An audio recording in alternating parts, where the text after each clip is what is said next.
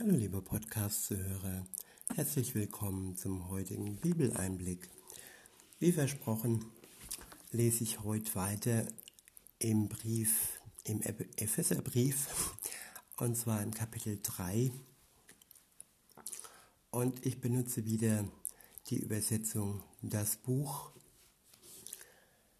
Und ab Vers 1 heißt es, Deshalb bete ich, Paulus, im Gefängnis, sozusagen als Gefangener des Messias. Und das, weil ich euch, die ihr aus den nichtjüdischen Völkern stammt, Gottes Botschaft gebracht habe. Das habt ihr doch sicher gehört, dass Gott mir die Verantwortung dafür übertragen hat, euch von seiner wunderbaren Zuwendung zu berichten. Ich wiederhole, das habt ihr doch sicher gehört, dass Gott mir die Verantwortung dafür übertragen hat, euch von seiner wunderbaren Zuwendung zu berichten. Dieses göttliche Geheimnis hat er mich durch eine direkte Offenbarung wissen lassen, wie ich es euch schon vorher kurz zusammengefasst geschrieben habe. An dem, was ich sage, könnt ihr erkennen, welchen Einblick Gott mir in dieses Geheimnis des Messias gegeben hat. Das wurde den Menschen in den früheren Generationen noch nicht bekannt gemacht. Doch jetzt ist es sein ihm geweihte, jetzt ist es seinem, seinen ihm geweihten Aposteln und den Propheten durch den Gottesgeist enthüllt worden. Diese bisher verborgenen Wahrheit besagt, dass die nichtjüdischen Völker gemeinsam mit den Juden als Erben eingesetzt sind. Sie sind zusammen mit ihnen gerettet und haben zusammen mit ihnen Anteil an den Zusagen, die im, die im Messias Jesus durch die gute Nachricht gekommen sind.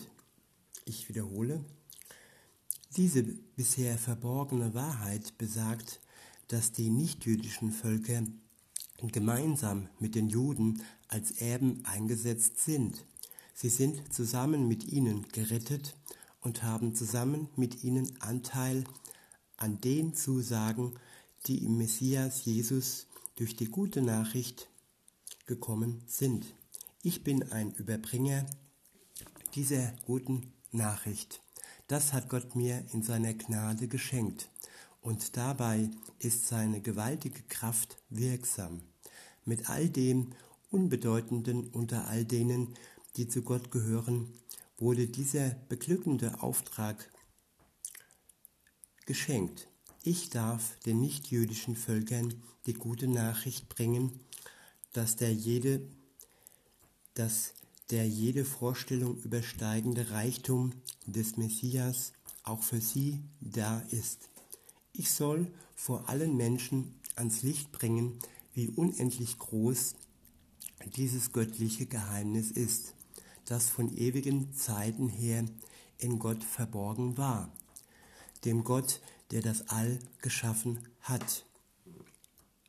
Ja, die Juden dachten am Anfang, nur sie würden von Gott angesprochen werden und nur sie wären das auserwählte Volk.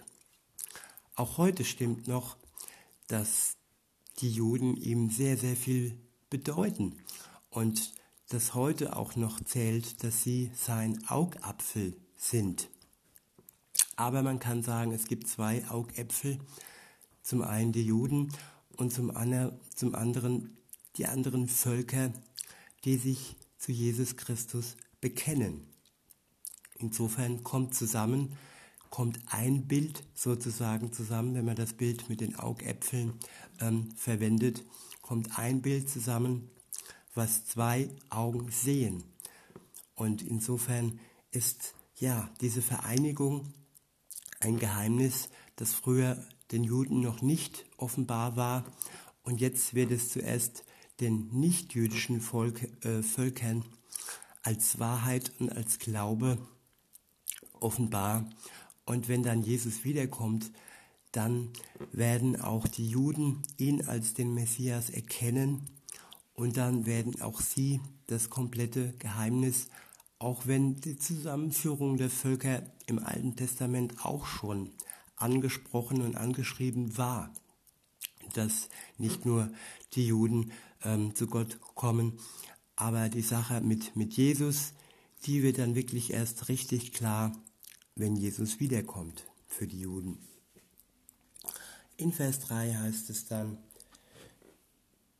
äh, in Vers 10 bis 13, so sollte in unserer Zeit den Grundmächten und Himmelskräften die vielfältige Weisheit Gottes durch die Gottesgemeinde vor Augen geführt werden.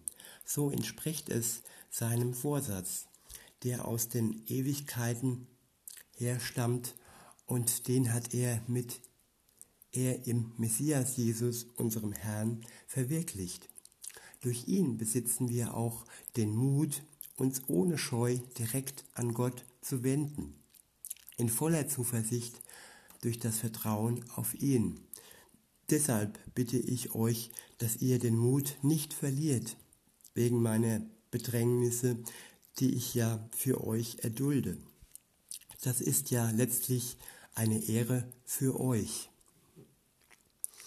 Und das meint er damit, wenn er im Gefängnis sitzt, dann ist es eine Ehre für ihn, dass er gefangen in Jesus ist, aber gefangen in, Je in, in Gänsefüßchen und auch eine Ehre für allen, für alle, die an ihn äh, festhalten und äh, seine Verbündete sozusagen, seine Mitgläubigen. Und äh, wenn man aufgrund seines Glaubens irgendwelche Nachteile hat und wenn man aufgrund seines Glaubens irgendwie bedrängt oder sogar eingesperrt wird, dann ist das keine Schande. Dann zeigt es, dass äh, der Glaube groß ist und stark ist. Und wenn unser Glaube nämlich schwach wäre und klein wäre, dann müsste man uns ja nicht einsperren, dann müsste man uns ja nicht irgendwo benachteiligen oder einschränken, weil dann würde es ja gar nicht auffallen. Erst wenn es auffällt, dann kommen die Feinde Gottes und äh, nehmen Anstoß an dem, was wir sagen, an dem, was wir glauben. Aber wir können wirklich mutig sein und getrost sein, dass, wie gesagt, wenn wir aufgrund von unserem Glauben irgendetwas erleiden müssen, dann können wir fast stolz darauf sein, dass es so ist. Und ich wiederhole deshalb nochmal den letzten Teil des Verses. Deshalb bitte ich euch, dass ihr den Mut nicht verliert wegen meiner Bedrängnisse, die ich ja für euch erdulde. Das ist ja letztlich eine Ehre für euch. Der nächste Abschnitt ist überschritten, äh, überschrieben. Fürbitte für die Gemeinde.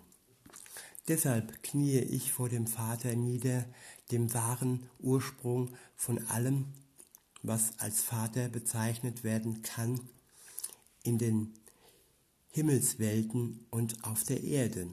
Ja, Gott ist reich an Herrlichkeit und so bete ich darum, darum, dass er es euch schenkt, dass er, dass ihr im Kern eurer Persönlichkeit durch seinen Geist mit Kraft ausgestattet werdet. Ich wiederhole nochmal. Ja, Gott ist reich an Herrlichkeit. Und so bete ich darum, dass es euch, dass er es euch schenkt, dass ihr im Kern eurer Persönlichkeit durch seinen Geist mit Kraft ausgestattet werdet. Ja, Gottes Geist geht tief in unsere Persönlichkeit, tief in unseren Kern, wenn wir das zulassen. Wenn wir es zulassen, dann kann er uns ausstatten mit Kraft. Und das ist äh, eine wichtige, wichtige Sache, die wir gerade im Moment brauchen, viel Kraft. Und ja, das kann uns der Geist Gottes schenken. Ab Vers 17 heißt es, mein Gebet ist, dass der Messias durch das Vertrauen auf Gott in euren Herzen seine bleibende Wohnung bezieht und dass ihr eingewurzelt werdet in der Liebe und durch sie auf ein festes Fundament aufgebaut werdet. Ich wiederhole nochmal, mein Gebet ist, dass der Messias durch das Vertrauen auf Gott in euren Herzen seine bleibende Wohnung bezieht und dass ihr eingewurzelt werdet in der Liebe und durch sie auf ein festes Fundament aufgebaut werdet, sodass ihr zusammen mit allen, die ganz auf Gottes Seite gehören, erfassen könnt, wie unsagbar groß die Dimensionen, die Breite, Länge, Höhe und Tiefe der Liebe des Messias sind. Ja, dass ihr erkennt, wie sehr sie all unsere Verstehensmöglichkeiten übersteigt, so werdet ihr erfüllt werden mit der ganzen Fülle, die von Gott kommt. Ich finde, der Vers ist richtig tiefgehend und ja, ich wiederhole diesen Abschnitt nochmal. Mein Gebet ist, dass der Messias durch das Vertrauen auf Gott in euren Herzen seine bleibende Wohnung bezieht und dass ihr eingewurzelt werdet in der Liebe und durch sie auf ein festes Fundament aufgebaut werdet, so dass ihr zusammen mit allen, die ganz auf Gottes Seite gehören, erfassen könnt, wie unsagbar groß die Dimensionen, die Breite, Länge, Höhe und Tiefe der Liebe des Messias sind. Ja, dass ihr erkennt, wie sehr sie all unsere Verstehensmöglichkeiten übersteigt. So werdet ihr erfüllt werden mit der ganzen Fülle, die von Gott kommt. Und hier zeigt es nochmal, dass Gott Liebe in reinster Form ist und dass sein Geist in uns Wohnung nehmen möchte und dass seine Liebe wirklich sich ausbreiten möchte in uns und dass sie aus uns herausfließt und strahlt in die Welt. Und gerade jetzt, dass alle anderen wirklich spüren, dass Gott mit seiner Liebe in uns wohnt und dass wir uns so auch gegenseitig mit Liebe beschenken können. Ab Vers 20 heißt es, dem, der in der Lage ist, weit über das hinaus zu bewirken, was wir im Gebet erbitten oder uns überhaupt vorstellen können, gemäß der Kraft, die ihre Wirkung in uns entfaltet. Dem sei Ehre, dem sei Ehre gebraucht in der Gottesgemeinde und im Messias Jesus, in allen Generationen von endloser Zeit bis in alle Ewigkeiten. Amen. Ich wiederhole nochmal den letzten Vers. Dem, der in der Lage ist, weit über das hinaus zu bewirken, was wir im Gebet erbitten oder uns überhaupt vorstellen können, gemäß der Kraft, die ihre Wirkung in uns entfaltet, dem sei Ehre gebracht in der Gottesgemeinde und im Messias Jesus, in allen Generationen von endloser Zeit bis in aller Ewigkeit. Amen. In diesem Sinne wünsche ich euch viel Kraft und wirklich die Möglichkeit, dass ihr diese Möglichkeit wahrnehmt, die Liebe Gottes zu spüren und die Liebe Gottes in euch, ähm, dass sie sich entfalten kann und dass sie ähm, für euch da ist und dass ihr auch für andere diese Liebe weitergeben könnt, die Gott euch schenkt. In diesem Sinne wünsche ich euch eine gute Zeit und sag bis denne.